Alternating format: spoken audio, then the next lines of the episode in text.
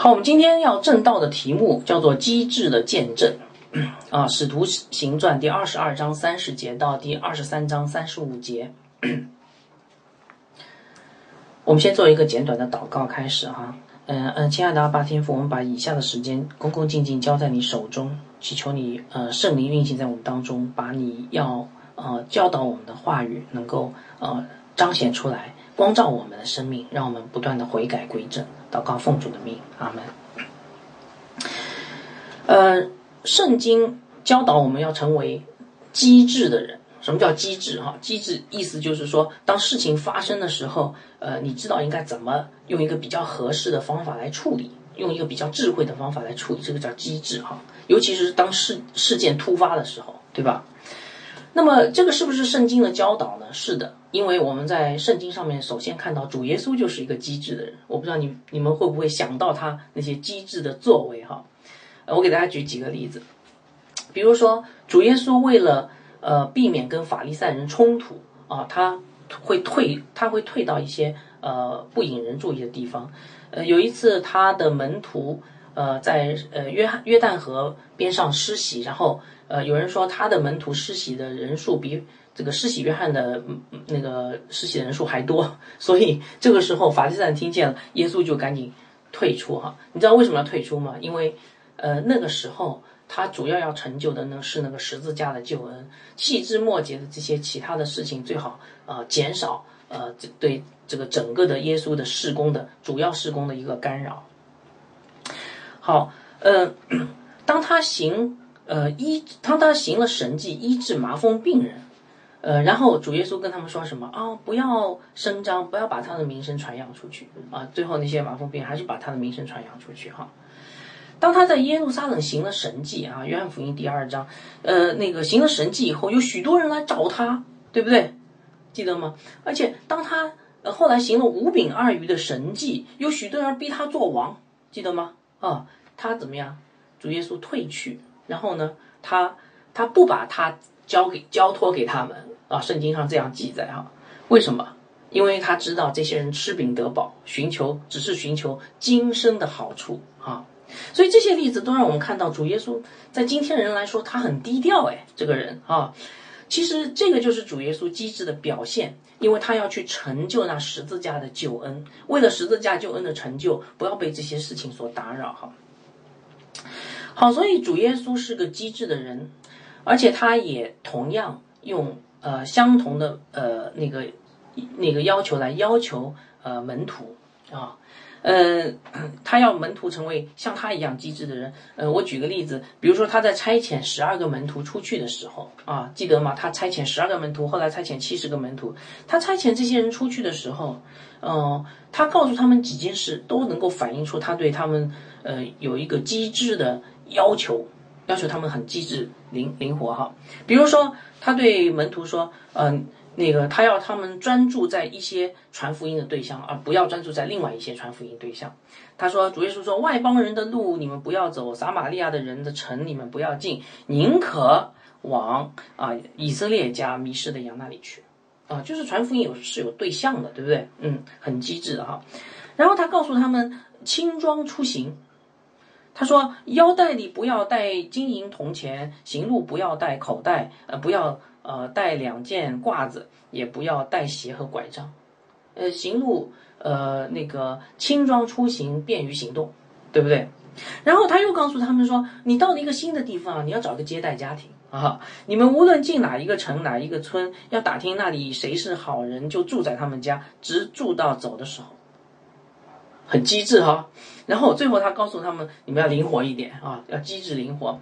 凡不接待你们的、不听你们话话的人，你就离开那家或那个城的时候，就把脚上的尘土给跺下去。就是如果他们不接待你，不要强求啊。所以你看，主耶稣对门徒也是一个要求，就是你要机智灵活。所以传福音或者说为主做见证哈，嗯，我们上次讲到讲的是一颗无畏的心。记得吗？无畏的见证啊，传福音为主做见证，需要的不仅是一颗无畏的心，也需要一颗机智灵活的心，对不对？所以主耶稣后来就用一句话，很简很简单的一句话来讲了这个道理。他说啊，你们要灵巧像蛇，寻良像鸽子。大家理解这句话的意思吗？这句话其实说的一颗机智的心啊，有两个层面。第一个就是你要像鸽子一样寻良，这个意思就是说，呃，我们都知道鸽子受了良好的训练以后，它就可以不折不扣的去把这个信送到指定的地方。对不对？它会会完全按照主人的命令来实行。所以，同样，基督徒要驯良像鸽子的意思，就是在圣灵的带领下，认真的学习圣经真理，然后呢，不折不扣的照着神的旨意来生活和服侍。啊，所以机智的心的第一个层面，机智心第二个层面就是要像蛇一样灵巧。这什么意思呢？我们知道这个蛇啊，在石头缝里面穿行，非常的灵巧哈。前面看了好多障碍，但是蛇唰一下子就穿过去了。这什么意思？这个就意思是代表说，呃，基督徒在呃驯良像鸽子的基础上，呃，做事情要非常的灵活，要灵活机智。我们很灵活，但是我们不违背圣经，大家理解这个意思哈？啊所以基督徒的机智跟呃世人的机智。不太一样，跟世人的聪明不太一样的，为什么呢？世人的机智靠的是什么呢？是世界的智慧和这个人的小聪明。基督徒呢，完全不一样。基督徒的机智靠的是忠心的执行神的呃话语，或者说最起码你要先认识神的话语，然后忠心的执行神的话语。哈，好，所以我们今天要分享的这段这篇讲章，其实。就是来谈一谈这个机智的见证应该怎么做。我们发现，呃，使徒保罗 就是一个很机智的人哈。他不仅有一颗无畏的心，他也有一颗机智的心。啊，我我觉得天赋对我们真好，让我们看见一个无畏又机智的基督，然后后来又让我们看见一个无畏又机智的保罗。你知道为什么让我们看见无畏又机智的保罗吗？有人说啊，耶稣不一样啊，他他是神嘛。主说：“嗯，OK，我现在给你看看他的门徒也这样，那你要不要这样？好，所以我盼望今天的这篇讲章能够帮助你明白一个道理哈。我写在 PPT 上面，为主做见证需要机智的心，而这个机智的心源于对主的尾声。呃，我们上一次呃要复稍微复习一下，我们上次讲到呃，我不知道大家还记不记得哈？我们上次讲的是。”使徒保罗结束了三次的宣教之旅，对吧？然后他回到了耶路撒冷，按照教会长老的建议，他就去了圣殿。他明知道去圣殿是有问题的，结果果然在圣殿遭遇到犹太人的逼迫，差点命命都没有了啊，很厉害。不过感谢主啦，这时候那个罗马的千夫长就带人来维持秩序，然后把保罗给救出来。机智的保罗审时度势。在罗马军营前面抓住一个传道的机会，记得吗？上次讲的哈，用一颗无畏的心，向耶路撒冷的百姓做了一个美好的见证啊！他告诉他他们我是怎么得救的，然后呢，我是呃，我跟以前跟你们一样，但是我是怎么得救的？然后告诉他们我是怎么重生啊，受洗，然后最后蒙召成为宣教士，然后向外邦人传福音。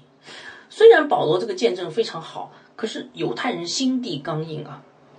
结果还惹动了他们的怒气，要把保罗给呃这个要谋害保罗哈，所以千夫长一看到这个情况，就把保罗赶紧给关押起来啊，呃虽然他知道他是个罗马公民，但也把他关押起来好，所以这个就是我们上一次讲到的大致的内容。那么问题来了，接下来这个保罗被关关押也不是一个最终的解决方法嘛，对吧？嗯，这个问题怎么解决呢？所以就引出了我们今天要分享的这段经文。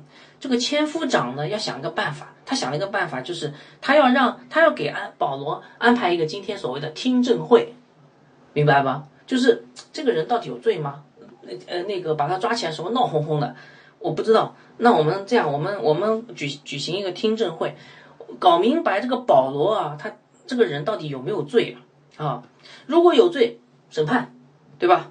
呃，如果没有罪，当庭释放啊！这个千夫长估计是这样想，所以我们看到二十章二十二章三十节，呃，如果你有圣经，可以打开圣经一起来看哈。二十二章三十节，第二天，千夫长要为要知道犹太人控告保罗的实情，便解开他，吩咐呃祭司长和全公会的人都聚集，将保罗带下来，叫他们站在他们面前。好，所以就因为这个原因，就引来了呃那个保罗的第二篇见证啊。我们呃上次应该讲过，《使徒行传》的最后一部分高潮部分是由保罗的见证组成的，一共四篇见证，还记得吗？啊，呃，那个我我在这里不不细讲哈，因为接下来的讲到今天是讲第二篇，接下来是讲第三篇、第四篇哈。上次讲的是第一篇，保罗给。呃，耶路撒冷的百姓做见证，对吧？这次讲的是第二篇，保罗给谁做见证？犹太公会的宗教领袖，耶路撒冷的宗教领袖做见证啊。所以你看啊，神很奇妙，神要让他的子民、他的仆人为向这个世界做完整的、完美的见证。保罗一开始是向百姓做见证，还不够，要向百姓的领袖做见证。所以将来可想而知哈，那个当末日审判来临的时候，你觉得那些犹太人有还有这个为自己辩护的余地吗？这些得罪神的犹太人根本没有为自己辩护的余地，因为神他的这个审判是何等的有根据啊！你知道吗？我差遣我的仆人保罗向你，呃，那个向百姓做见证，又向宗教领袖做见证，向全体犹太人做见证，是不是啊？啊，好。那么保罗是怎么做见证的呢？在这篇见证当中，我们可以至少看到保罗有三个很机智的表现。所以为什么今天讲到要讲那个机智哈？因为保罗在给犹太公会做见证的时候，哇，表现出三个非常有意思的、非常明确的一个机智的表现啊。好，接下来我们就来看看这个机智的见证，保罗是怎么做的，以至于我们也可以学会，我们也可以做机智的见证。好，第一个机智的证见证，机智的表现是他善于观察局势，快速做出呃判断，并且果断行动。如果你做笔记，我再讲一遍哈。呃，他呃第一个机智的表现是他善于观察局势，快速做出判断，并且果断行动啊。我们来看第二十三章一节。保罗定睛看着工会的人说：“弟兄们，我在神面前行事为人，都是凭着良心，直到今日。”保罗刚被带到工会，他马上就说话了，是吧？对不对？啊，路加是这样记载的哈。他马上说话，说什么呢？他来证明自己是清白的，对不对？那你你读到这儿，你突然间会觉得说：“哎，为什么保罗敢这样做？大庭广众之下，公堂之上。”保罗竟然敢直接发表意见，哎，我告诉大家，这就是他机智的地方。为什么呢？你们记得吗？保罗，我们上次有讲过，就是保罗很有可能当时就是已经是曾经他是犹太公会的一员，有可能他就是一个年轻的议员哈啊，一个法利赛人，他以前在加马列门下，那所以他拿着大祭司的手谕去逼迫基督徒。对不对？如果他不是工会的，他应该没有这么大的权力啊。所以保罗很了解这个工会开会的程序啊啊，这个人大开会程序。如果你是人大代表，你就比较了解嘛啊。他了解工会开会的程序，呃呃，他知道这次开会是一个呃非正式的呃这个临时会议。为什么呢？因为在当时呢，呃，罗马人是没有权利去召集犹太人的正式会议的。犹太人正式会议是一个宗教礼仪，不能够呃随便召集哈，所以罗马人召集的一定不是一个正式会议，没有一个固定的会议日程，所以保罗很清楚哦，我到这里我可以先发制人，对不对？而且还有一点哈，你仔细看这节经文讲到什么，叫做保罗定睛看着。保罗来到一个这样的一个场面，他知道是一个非正式的临时会议，然后他要看看这帮人要干什么，他一看就知道了，这些人要来诬告他，对不对？陷害他，哈。所以这个时候，保罗很机智，他仔细观察，然后马上做出一个判断，然后怎么样？果断行动啊，对不对？他要控制话语权，如果不控制话语权，后果很糟糕。这个思路被带着，这个被带带跑以后，这个千夫长就会相信犹太人的诬告，哈。所以在这里我们看到，这是他的第一个机智的表现，对不对？好，保罗第二个机智的表现，他善于占领道德制高点，我再讲一遍啊，保罗机智的表现，第二第二机智表现，他善于占领道德制高点哈。接下来经文就让我们看到这一点，二十三章的二节，大祭司亚拿尼亚就吩咐旁边站着的人打他的嘴啊，这个可以理解哈。大祭司是这场听证会的主要人物，对吧？他他要立威嘛，对吧？所以呢，他他不可以让呃保罗夺掉话语权啊！哎，凭什么你这个受审的人你先说话，打他嘴，让他不要说话，对吧？但保罗有没有胆怯呢？没有，因为保罗知道这个时候一定要获得道德的制高点，有话语权哈。所以我们看第三二十三章三节，保罗对他说：“你这粉饰的墙，神要打你。”你坐堂是为了按照律法审问我，你竟呃违背律法，吩咐人来打我。哼，保罗把这个大祭司骂一顿，对不对？那什么叫粉饰的墙啊？我这稍微解释一下，粉饰的墙就是指的是那个这个人假冒伪善，外面粉饰的嘛，但里面那堵墙很烂啊。粉饰的墙是假冒伪善。那保罗骂大祭司假冒伪善有没有道理呢？有道理。保罗给了一个很很明确的道理。理由很很充分，就这个大祭司他是神设立的，对不对？你应该秉公办案。那么大祭司是怎么秉公办案的呢？是按照神的律法来秉公办案。所以，请问大祭司怎么立威？大祭司不用立威，如果他有神的律法，他就是他的权威，对不对？但是这个大祭司跑上来就打人，请问他有没有威严？没有威严。啊，他甚至连律法都不知道，对不对？所以保罗说什么？保罗保呃，保罗这个行动告诉我们，呃，不要害怕暴力，真正的权柄是来自于神呢，神的话语的啊，不是谁蛮横就呃那个谁就有力量啊。好，保罗的行动被对方回击，二十三章第四节，站在旁边的人说：“你辱骂神的大祭司吗？”边上人说：“你。”我我说你不要说话，你还敢说话啊？还骂大祭司啊？嗯，可能这些人从来没有见过见过人在公堂上竟然敢敢骂大祭司的，哈，他们可能也被震了一下，震被保罗给震了一下。嗯，但是我们可以看到，这正是保罗的机智所在。有可能保罗就在等他们问这句话，因为因为很可能他是知道整个的这个。呃，会议的流程啊，审判犯人的流程，他在等这句话。然后接下来保罗说了一句话，这句话彻底让保罗得到了道德制高点。保罗怎么说的啊？保罗说：“弟兄们，我不晓得他是大祭司，经上记着说，不可以毁谤你百姓的官长。”哦，这句话话里有话啊。哎，我们稍微分析一下哈。呃，如果仔细的人，你会有一个问题说。保罗好像应该认识这个大祭司啊，那前面呃那个保罗好像是拿着大祭司的手谕去逼迫基督徒的，是不是？但我告诉大家，呃，这个大祭司呢，不是保罗认识那个大祭司。其实保罗没有说谎，这个叫做亚拿尼亚的大祭司，呃，是保罗信主以后，呃，离开耶路撒冷以后，然后被这个呃西律亚基帕二世呃设立的。啊，这个大概是在公元四十八年设立的哈。然后这个大祭司的名声很不好，呃，据说这个大祭司性情残暴、刚愎自用，呃，奢呃豪奢淫逸，最后被犹太人在这个呃那个呃公元六十几年吧，被犹太人呃暴动时候杀死，呃，应该不是暴动，被就就就是被犹太人杀死了哈。所以保罗没有说谎，他确实不认识这个大祭司啊，但是保罗一定从。这个人的穿着打扮上面看出有可能啊，这个是一个很重要的人物哈。我不知道当时保罗有没有看出他是真的大祭司还不是，但是他最起码他说我不认识他，这是这个是没有没有呃欺骗的哈。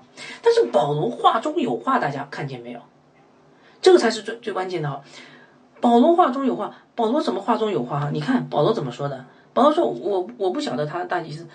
保罗，你为什么不晓得他的大祭司啊？保罗说：“我不晓得他祭司，我是晓得律法。经上记着说，不可毁谤你的官长。如果我晓得他是大祭司，那我就不会这样辱骂他。但我不晓得，保罗，你为什么不晓得他是大祭司？保罗说：因为他打人呐，是不是？大祭司应该是秉公办案的，大祭司应该是神所差遣的人，神的仆人。这家伙打人，所以他不公义。呃，这不公义不是神设立的吗？他怎么可能是大祭司呢？好，你们你们听出来保罗的话了吗？所以保罗呃一来一回，一问一答，保罗不仅指责了大祭司，还讽刺了大祭司。请问，如果你是在场的那个千夫长，你觉得谁会更有理？所以这这个就是保罗的机智所在哈！我相信在场的包括这个千夫长所有人，听完这个话以后，以后都会觉得保罗比大祭司更讲道理，是不是啊？更懂律法，对不对？那保罗就这样轻而易举的占领了整个听证会上的道德制高点。保罗说：“我是遵行律法的，他不遵行律法，他是告我的人。”他是个违背律法的人，告一个遵行律法、知道律法的人，请问他的控告是可信的吗？我不知道大家读到这里以后有没有想到，呃，其实主耶稣也在，也也有过同样的经历哈，类似的经历，是不是啊？呃，如出一辙哈。呃，我不知道大家记不记得，我我后来查了一下，是在呃约翰福音第十八章。呃，第十九节到二十四节，我给大家读一下啊，呃，大家就可以想起来了。约翰福音第十八章十十九到二十四节记载的主耶稣在犹太公会受审的一幕哈，大祭司就以耶稣的门徒和他的教训盘问他，然后耶稣回答说：“我从来都是明明的对世人说话，我常在会堂和殿中，就是犹太人聚会的地方教训人，我在暗中没有，并没有说什么，你为什么问我呢？”可以问那听听见的人，我对他们说的 是什么？我所说的他们都知道。耶稣说的这话，旁边站着的一个差役用手手掌打他，说：“你这样回答大祭司的话吗？你看是不是如出一辙？”耶稣说：“我若说的不是，你可以指证那不是；我若说的是，你为什么打我呢？”你看，跟跟保罗的反应是不是如出一辙啊？亚亚拿。亚纳就把，呃，耶稣解到大祭司该亚法那里，人就捆着解去的哈。所以我们看到仆人不能大于主人，主耶稣经历的门徒也要经历。也许在我们当中有一天，也有人会对付在公堂上要为主做见证，也许就是也是被人殴打的啊。所以这个很正常哈。所以主耶稣如何机智，门徒也如何机智，对吧？那这个机制怎么样表现呢？这个机制就是在面对那些不公正的对待的时候，要显出对方的不公义和自己的清白，因为对方一定是诬告你。这个时候你要为真理辩护啊！大家明白？其实不是为了自己的利益，乃是为了主的道，向世人证明神是公义的，神的仆人是行在公义当中，人是有罪的，人是违背律法的啊！所以。我我提醒大家哈，呃，基督徒应当待人温柔，同意吗？同意哈。但是，当真理被歪曲的时候，受到不公平对对待的时候，要敢于出来为真理做见证，同意吗？同意了哈，对不对？就是温柔是一面，但是还是要为真理做见证，因为如果你的温柔让别人歪曲了真理，你也不去纠正。那么这个温柔其实就没有根基了，没有真理作为根基。好，保罗的机智不仅体现在观察局势、果断行动，也不仅体现在刚才说的占领道德制高点。接下来我们会发现，保罗的机智的第三方面是让对手的荒谬被显露无遗。我再讲一遍，让对手的荒谬被显露无遗。我们继续看下去哈，第二十三章六节。保罗看出大大众，呃，一半是撒杜该人，一半是法利赛人，就在会堂中大声说：“弟兄们，我是法利赛人，也是法利赛的人的子孙。我现在受审问，是为审盼望死人复活。”我不知道大家留意有没有留意到这段经文里面有两个字叫做“看出”，是吧？二十一节说保罗定睛看着，然后呢？这里讲的是保罗看出，看出是什么意思？啊，原文当中不是看见了，不是简单看见，他看出来了，说明保罗看是看，而且有个重大的发现，什么发现呢？保罗发现这个听证会上的要控告他的人内部有矛盾呢，啊，有内部矛盾呢。控告他的人分成两拨人，一波是撒都该人，祭司阶层；一波是法利赛人，啊，律法的律法主义的代表。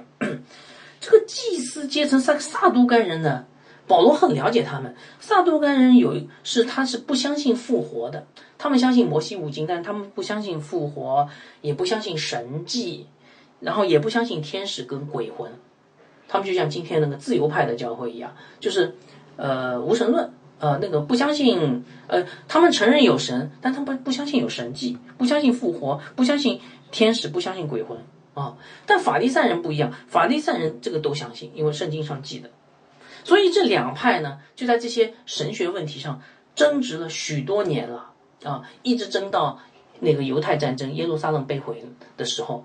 呃，反正被毁了啊，就没得争了。所以这两派呢，彼此之间那个矛盾是很深的，在神学上面是完全不合的，矛盾很深。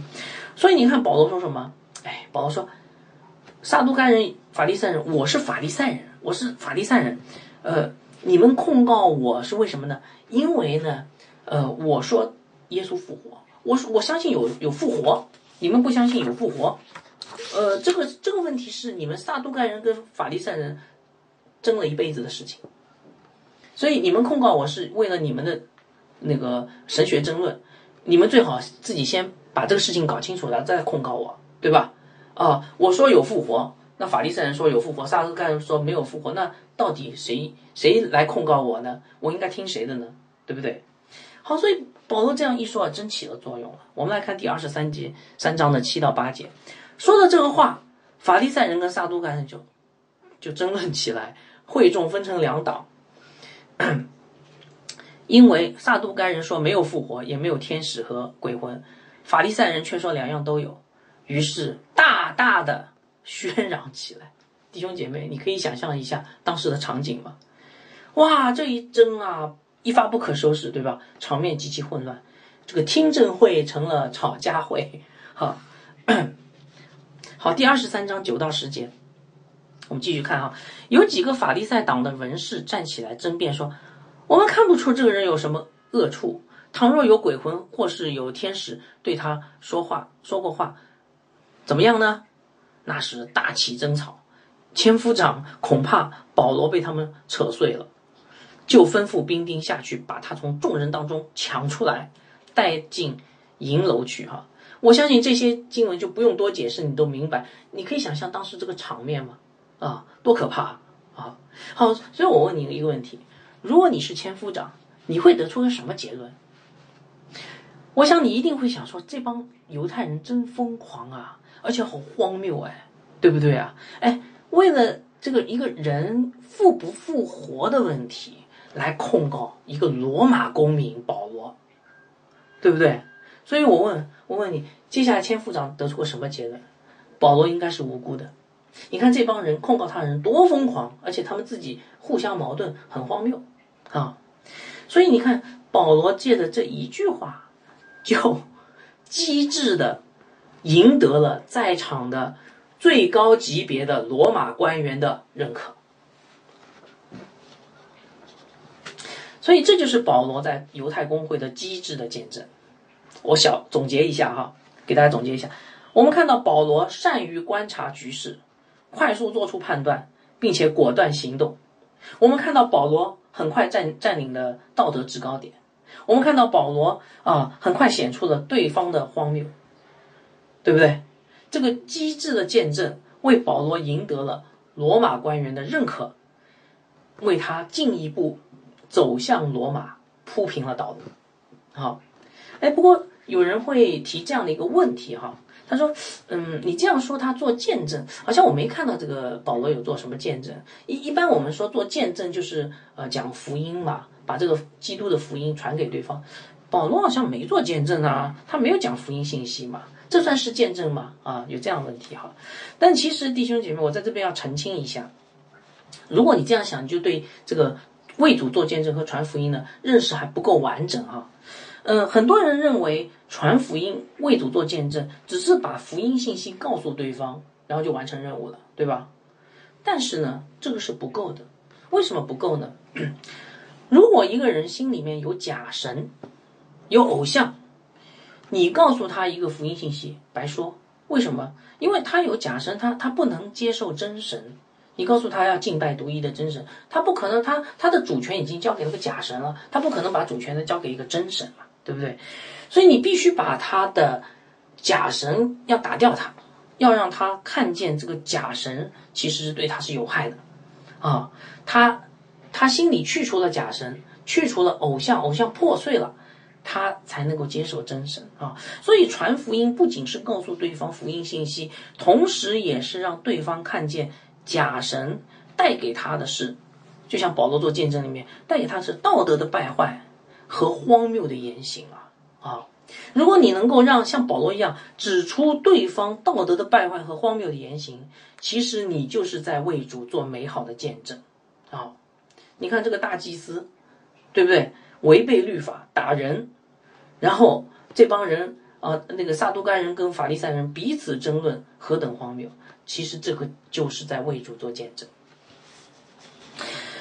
好，感谢主，我们看到了保罗是怎么做见证哈。不过我要把这段经文要给大家读完，因为后面还有很多的内容哈。呃，保罗的机智不仅体现在他在犹太公会的见证上面，他也。也是他平时呃为人处事的一个表现。在接下来这段经文当中，我们将看到机智的保罗怎样啊呃被主被主耶稣这个机保罗的机智是被主耶稣认可的哈，是怎样帮助他呃躲过了仇敌的谋害，脱离危险的耶路撒冷，最后走向罗马的。好，好，接下来我们来看接下来经文第二十三章呢是第十一节，当夜。主站在保罗边上说：“放心吧，你怎样在耶路撒冷为我做见证，也必怎样在罗马为我做见证。”保罗的机智有没有得到主的认可？哇，得到主耶稣的认可。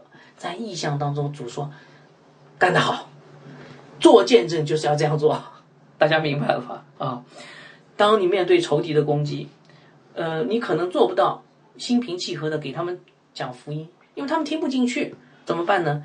你要证明自己的清白，你要显出对方的不公义，你要显出对方的荒谬，那这就是很好的见证。所以这样的见证模式是主耶稣认可的，对不对？那么主耶稣这个意向呢，不光是认可保罗的这个机智哈，也是给保罗接下来的行动带来了深远的意义。这一下保罗明白了，我做的完全正确，主已经认可了，而且主说什么？你也要怎样在罗马为我做见证？所以保罗就知道了，他一定会去到罗马。所以你看，在接下来，保罗没有懒懒散散的，而是非常积极的，在那个这个这个这个在呃那个在不断的呃设计着他去罗马这条道路。主的这个呃意向让他很明确，他一定会到罗马做见证。所以接下来，保罗要脱离这些。呃，那个犹太人对他的逼迫，然后呢，找机会去罗马，对不对？好，我们接下来看下去哈。果不其然，这个工会没有成功的控告保罗啊，然后呢，犹太人就想怎么样，把保罗给杀掉啊。二十三章十二到十三节，到了天亮，犹太人同谋起誓说，若不献上保罗，就不吃不喝。呃，这样同心起誓的有四十人。这这些犹太人是什么人呢？怎么这么这么可怕，这么激进哈？呃，这边稍微给大家一个介绍，就是他们应该是当时这种比较激进的民族主义分子啊。在公元一世纪的巴勒斯坦有不少这样的人，他们盼望着自己的国家强盛起来，不再受罗马人啊什么人外族人的统治。呃，能够独立成为一个大卫的王国，对吧？这是他们复国的梦想哈。所以最后就导致了公元七十年那个著名的犹太战争，然后这个犹太战争就把整个耶路撒冷给毁掉了。主耶稣的十二个门徒里面，其实就有一个叫做奋锐党的西门啊，就是就是这种激进的民族分子哈，民族主义分子。那么这些人为什么要谋害保罗呢？因为他们要维护民族的这个。呃，传统文化啊，保罗宣扬基督教，不就毁坏了我们传统文化？所以不管三七二十一，反正你就是犹太教的这个仇敌敌人，我们要把你杀死。所以他们设计了一个阴谋哈，我们继续往下看第二十三章十四到十五节，他们来见祭司长跟长老说：“我们已经起了一个大事啊，若不先杀保罗，就不吃不喝啊，不吃什么。现在你们和工会要知会千夫长，叫他带下保罗到你们这里来，假作要详细考呃查考他的事。我们已经预备好了，不等他来到跟前就杀他。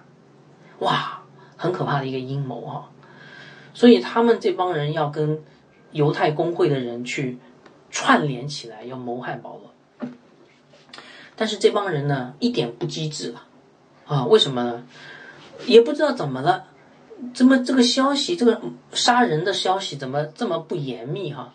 竟然给保罗的外甥听见了。所以你看看这个。呃，陆家就把他们描写成一个非常不机智的人。经文里面称保罗外甥是个少年人，估计是一个几十十呃十几岁的一个青少年。于是呢，这个少年人就来见保罗。第二十三章十六到十八节，我们来看哈。保罗的外甥听见他们设下埋伏，就来到营楼里告诉保罗。保罗请了一个百夫长说：“你领这个少年人去见千夫长，他有事告诉他。”于是他就领了。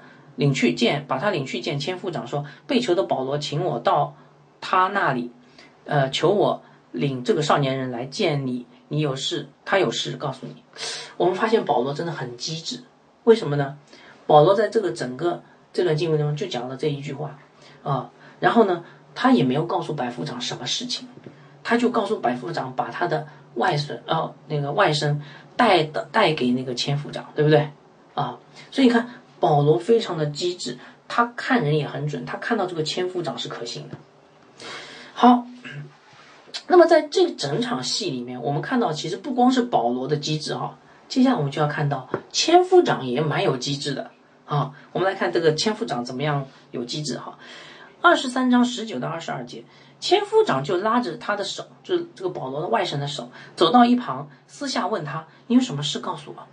啊，他说。犹太人已经约定，要要求你明天带下保罗去工会，你去假作要详细查问他的事，你切不要随从他们，因为他们有四十多人埋伏，已起已经起事了。啊，若不先杀保罗，就不吃不喝。现在预备好了，只等你应允。于是千夫长打发少年人走，嘱咐他说：“不要告诉人，你将这个事报告给我了。”哇，陆家写到这儿。好像在写悬疑小说，是吧？这个读者的心都已经被提起来了，哇，这个 嗯，好惊险呐！那么这个千夫长准备怎么化解眼前这个危机呢？他有他很机智，这个千夫长准备立刻把保罗转移到别的城市，让保罗先走掉，对吧？我们来看第二十三章二十三到二十四节。千夫长便叫了两个百夫长来说：“预备步兵两百，马兵七十，长枪手七十。今夜亥初，啊，往，呃，这个撒呃该萨利亚去，呃，也也要预备牲口，叫保罗骑上，护送到巡抚菲利斯那里去。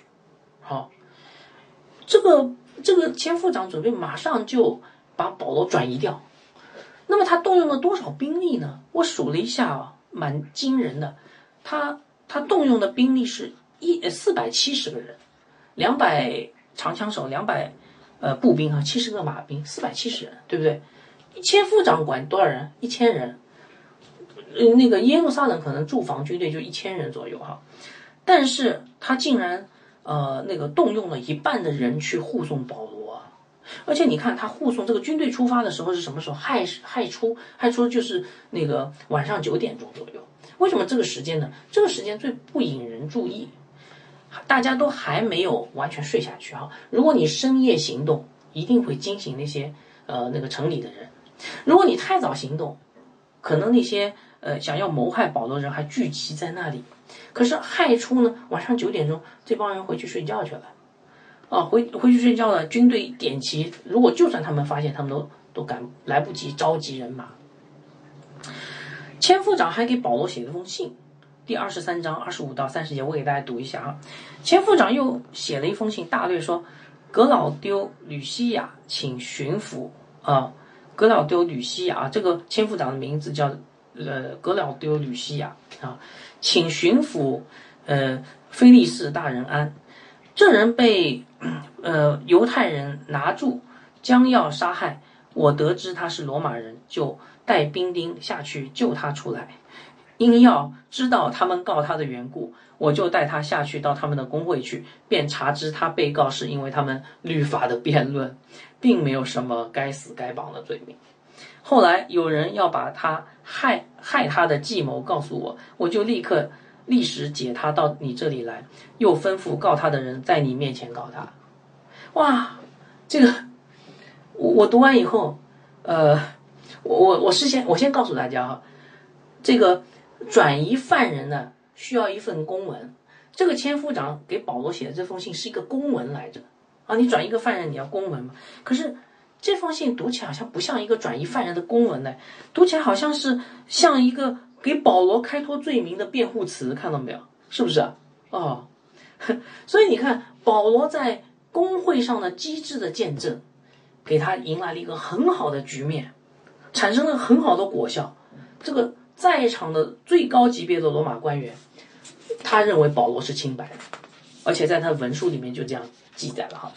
那么有人说，陆家为什么这么详细的去记载这份公文呢？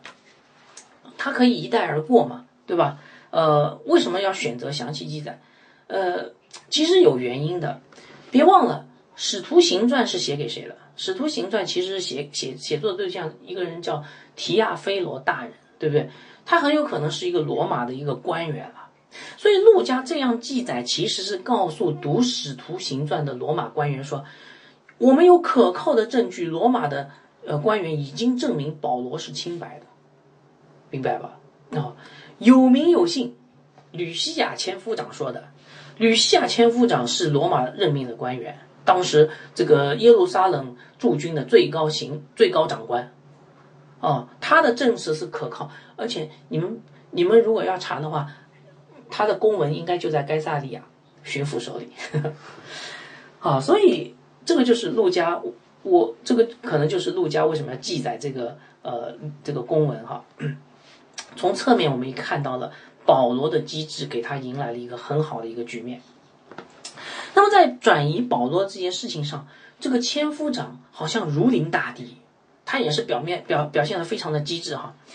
在他听到消息的当天晚上，最不引起人注意的晚上九点，他点击军队，然后把一半的兵力留在了耶路撒冷继续防守，另外一半的兵力护送保罗兼日夜这个彻夜兼程，好，那么你说从哪里可以看到彻夜兼程呢？啊，我们继续往下看，哈，把这段经文读完。二十三章三十一到三十二节。于是兵丁照所吩咐他们的，将保罗夜间带到了安提帕底。第二天，让马兵护送他们，就回营楼去了。这个安提帕底是什么地方呢？为什么说他彻夜兼程呢？安提帕底是在离耶路撒冷大概有六十公里的这样的一个地方。你算一算，哈。护送保罗的军队一晚上跑了六十公里，是不是？然后我查了一下百度，呃，急行这个军队当时的军队的急行军速度是一小时十公里，急行军十公里，所以他们晚上跑了多长时间？大概七八个小时吧，跑了六十公里，所以他们是急行军哎，对不对？那为什么跑这么快？担心犹太人追上来杀保罗。所以军队非常快的把保罗给护送走了，然后当军队到了安提帕底呢，估计没有人追来时候，步兵跟长枪手那四百人先回去，然后剩下那个七十人呢，又是非常快，因为马兵嘛，马兵这个呃一个小时大概跑十几公里，马兵就继续用十几公里的速度，然后把保罗大概三四个小时以后就护送到该萨利亚。所以你说这个千夫长是不是很有头脑、很机智啊？对不对啊？不过也侧面反映了这个保罗的处境到底有多危急。弟兄姐妹，我们为主做见证，那个有的时候处境就是这么危急的。所以为什么做见证需要有机智的心？因为我们要好好保护自己，然后不要很早就丢了性命，然后能够更多的来为主做见证。保罗不光要在耶路撒冷做见证啊，他还要去罗马做见证，让整个的主耶稣的见证直到地极。所以，要不要机智啊？好，最后机智的保罗在机智的千夫长的安排下，安全的抵达了该萨利亚啊，终于脱离了犹太人的追杀。但是犹太人追杀结束以后呢，他新的危机又来了，因为这个巡抚菲利斯不是不是一个好人哈。我们来看第二十三章的第呃三十三到三十五节，马兵到了该萨利亚，把。文书呈给巡抚，便叫保罗站在他面前。巡抚看了文书，问保罗：“你是哪省人呢？”啊，既晓得他是基利家人，就说：“等告你的人来到，我要细听你的话，呃，你的事。”便吩咐人把保罗看守在西律的呃衙门里。其实你们不知道，按照罗马的律法，按照罗马法律，这个犯罪的人呢，可以去呃把他。呃，交给那个原籍地啊，就基利家，保罗是从基利家来的，可以转移到基利家去受审了啊，这个是很简单的事。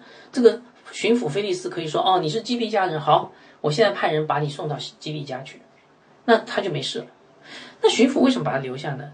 因为呃，这个巡抚要讨好犹太人，后面就会看到这个巡抚要利用保罗做一个棋子啊，啊，去讨好犹太人，结果。导致了保罗在该萨利亚被囚禁了两年之久，啊，好，所以这段经文大概就讲完了。我们看到保罗有一个在犹太公会有一个机智的见证，那么他的机智表现在哪里呢？我总结一下哈，当他面对仇敌的攻击时，危难的处境的时候，第一，他善于观察局势，快速做出判断，并且果断行动，证明自己的清白；第二，他。借着斥责和讽刺大祭司，啊，占领了道德制高点，进一步证明自己的清白和仇敌的不公义。最后，他借着仇敌的内部矛盾，显出仇敌的荒谬，是吧？啊，其实你看哈，保罗在公会上面说话多吗？不多，啊，估计比这帮吵架的人说话少很多了，啊，但是他句句打中要害。是吧？所以我们看到一个为基督的福音身经百战的老兵是如何娴熟的使用神的智慧，在最危难的处境反败为胜。保罗传福音很多年，他变得非常的机智，所以他才能够在公会上从容不迫。好，那么讲到这里，其实我们今天要讲的就是机智的见证。圣经上不只是让我们看到主耶稣跟保罗这个机智的这个榜样哈，其实圣经有很多地方都有教导我们要机智哈。但是“机智”这个词呢，如果你去查圣经，你会查不到这个词，呃，你会查到另外一个词叫做谋略啊。其实表达的意思是一样，只是用词不同了。那圣经上是怎么讲谋略的呢？首先，圣经教导我们，我给大家几节经文哈。首先，圣经教导我们要有谋略，箴言三章呃三二十一节。我儿要谨守真智慧和谋略，不可使他呃离开你的眼目。为什么要有谋略？二章十一节，谋略必护卫你，聪明必保护你，要救你脱离恶道，脱离说啊乖谬话的人。所以天父就要来教导我们，对不对？教导我们谋略。箴言五章一到二节，我儿要留心我智慧的话语，侧耳听我聪明的言辞，要为使你。谨守谋略，嘴唇保存知识，哈。所以你看，呃，我们之前讲过了，基督徒的谋略，基督徒的机智，是从神的话语而来的，对不对？不是人的谋略，而是从神话语而来的。所以箴言二十一章三十节说：“没有人以智慧、聪明、谋略抵挡耶和华，是耶和华的谋略给了我们。”怎么会抵挡耶和华呢？所以今天所有一切抵挡耶和华的谋略和机制，都是人的，有罪的。好，所以我问大家哈，基督徒每天的生活应该是怎样的？是不是应该有谋略的生活？对不对啊？你看这些经文不是教这样教导我们吗？基督徒的生活应该是每天都有计划的亲近神。我不知道你有没有。基督徒的生活应该是每天都有计划的荣耀神，有吗？基督徒的生活应该是每天有计划的为主做见证，有没有？还是星期一早晨醒来的时候说啊，上班要迟到了，赶紧跑到公司里面，还没睡醒呢，有没有？啊，所以我不知道大家的生活是怎样的哈。那么如何获得这个机智呢？谋略呢？圣经告诉我们，谋略是从神来的。好，以赛亚书第二十八章二十九节，这这个这这指的是一切的谋略，也是出于万军之耶和华，他的谋略奇妙，他的智慧广大。我们要想有谋略，就要了解神的谋略。所以要要想有谋略，就要先成为一个属神的人。哥林多前书第二章十四到十五节，属血气的人不领会神圣灵的事，反倒以为愚拙。仔细听哈，属血气的人不能领会神呃圣灵的事，反倒以为愚拙，并不能，并且不能知道啊。所以属血气的人能有神的谋略吗？没有。不机智，一定不机智的哈，因为这些事唯有属灵的人才能看透，属灵的人能看透万事，却没有一个人能够看透它。如果你想成为一个机智的人，你先得信主。哦，好，那么当一个人重生得救、信主以后，成为一个属灵的人以后呢，圣灵就开始用神的话语来教导他，成为一个有谋略的人。哥林多前书第二章十一到十三节啊，刚才读的是二章十四到十五节，现在给大家读十二章的十一到十三节。除了在人里头的灵，谁知道人的事？就像像这样，除了神的灵，也没有人知道神的事。大家可以理解吧？如果不属神，你就不知道神的事。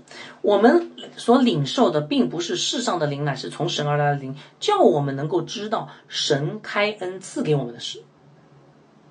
OK，并且我们讲说这些事，不是用人的智慧所教导的言语，乃是用圣灵所教导的言语，将属灵的话解释属灵的事。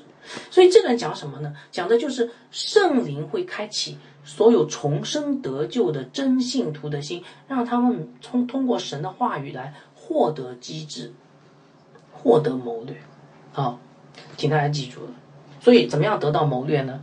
第一，你要信主；第二，你要呃那个呃要读读圣经，呃圣灵会引导你去读经，然后从圣经从神的话语里面得到谋略。哈，好，你知道我为什么要讲这个吗？我现在问大家一个问题：每一个基督徒是不是都应该有谋略啊？我再问一遍哈，每一个每一个基督徒是不是都应该有谋略？答案是都应该。为什么都应该？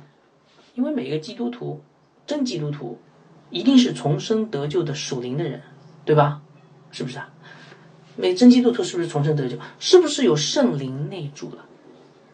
是不是都是有耶稣基督用宝血重价买赎的人？真基督徒，是不是有圣灵内住？肯定有。是不是手里都有圣经了？肯定有。所以我问大家。每一个基督徒是不是应该都是有谋略的人？是不是应该在面对呃逼迫的时候很有机智的人啊？对吗？这应该是这样的嘛，对不对？嗯。但是据我的发现，我发现现实离这个理想好远了。我发现其实啊，我们当中好多人没有机智的心，没有谋略的，真的。我问大家哈，你真的有谋略吗？你说这什么意思？我举几个例子，你你真的知道如何传福音吗？你真的讲得清楚福音吗？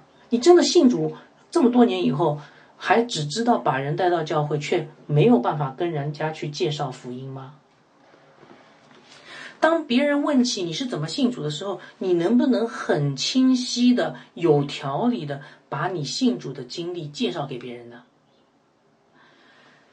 你的一辈子是怎么设计的呢？呃，你的一辈子是打算如何来为主做见证呢？想过吗？你打算今年给几个亲友传福音呢？你打算这一周、这一个星期，你的生活跟工作上如何荣耀神呢？对于身边有需要的，呃，那个需要福音的朋友跟同事，你的谋略是什么呢？那这些问题想过没有？所以我问大家，你是不是个有谋略的人呢？啊，你看，同样是主耶稣的门徒，保罗是一个有谋略的人，而我们是有谋有谋略的人吗？那么有人说，那是什么造成今天很多的信徒跟保罗之间这么大的差距呢？我觉得哈，主要的还是在于我们的心，我们的心有没有像保罗那样一心一意的为主做见证，这是个关键。纵观我们的生活，请问我们有多少时间是花在主的事上，又有多少时间是花在这世界的事上的？啊，也许有人说。啊，那个，呃，我我没有想过成为全职传道人呐，我做个平信徒就好了。难道要像保罗一样每天传福音吗？亲爱的弟兄姐妹，我告诉大家一个非常被人误解的真理，但是你一定要知道，那就是没有兼职的基督徒，只有全职基督徒。你说这啥？这话什么意思？全职基督徒的意思就是说，不论你是传道人也好，是平信徒也好，你每一天。都要为主而活。星期天的基督徒，如果他一辈子都是星期天基督徒，那他就不是基督徒。只有全职基督徒，没有兼职基督徒，因为那是个生命哎，一个新生命怎么可能一会儿又变成个老生命，一会儿变成新生命呢？不可能的，对不对？传道人所谓的全职是指的是他在教会里面为主做见证。但是平信徒这个全职基督徒，指的是每天的服饰是在自己工作场合、家庭当中为主做见证，明白吧？所以你生命当中的每分每秒都是为主做见证的时间，而不是你用来享受世界的时间。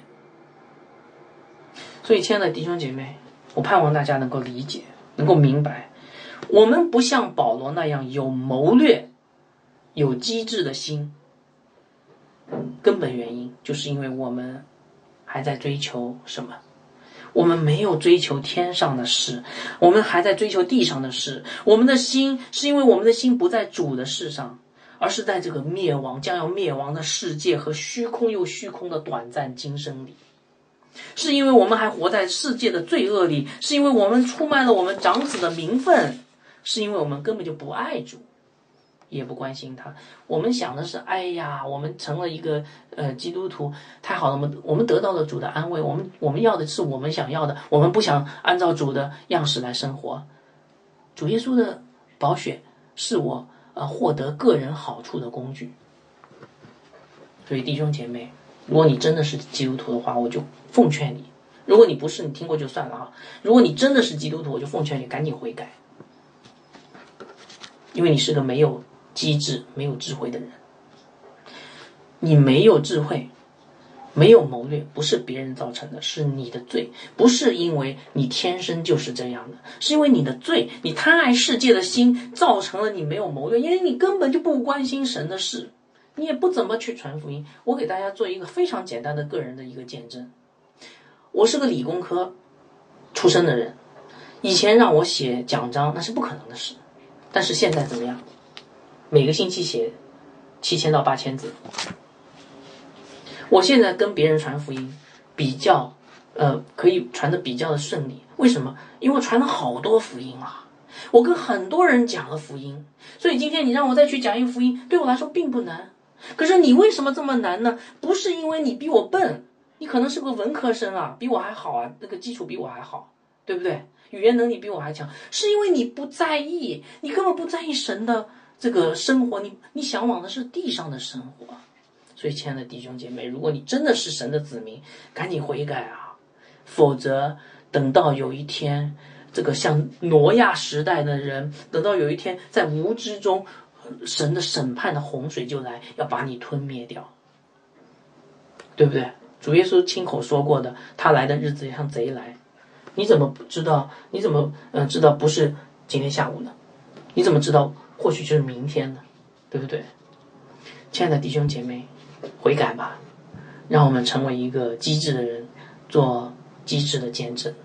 因为我们是主耶稣用宝血买来的生命，不要把这个生命浪费在世俗的享乐当中，而是要把这个生命的全部的时间、全部的生命啊，用在背起十字架跟从主的道路上。我们做个祷告结束。阿巴夫啊，我们祈求你保守看顾我们。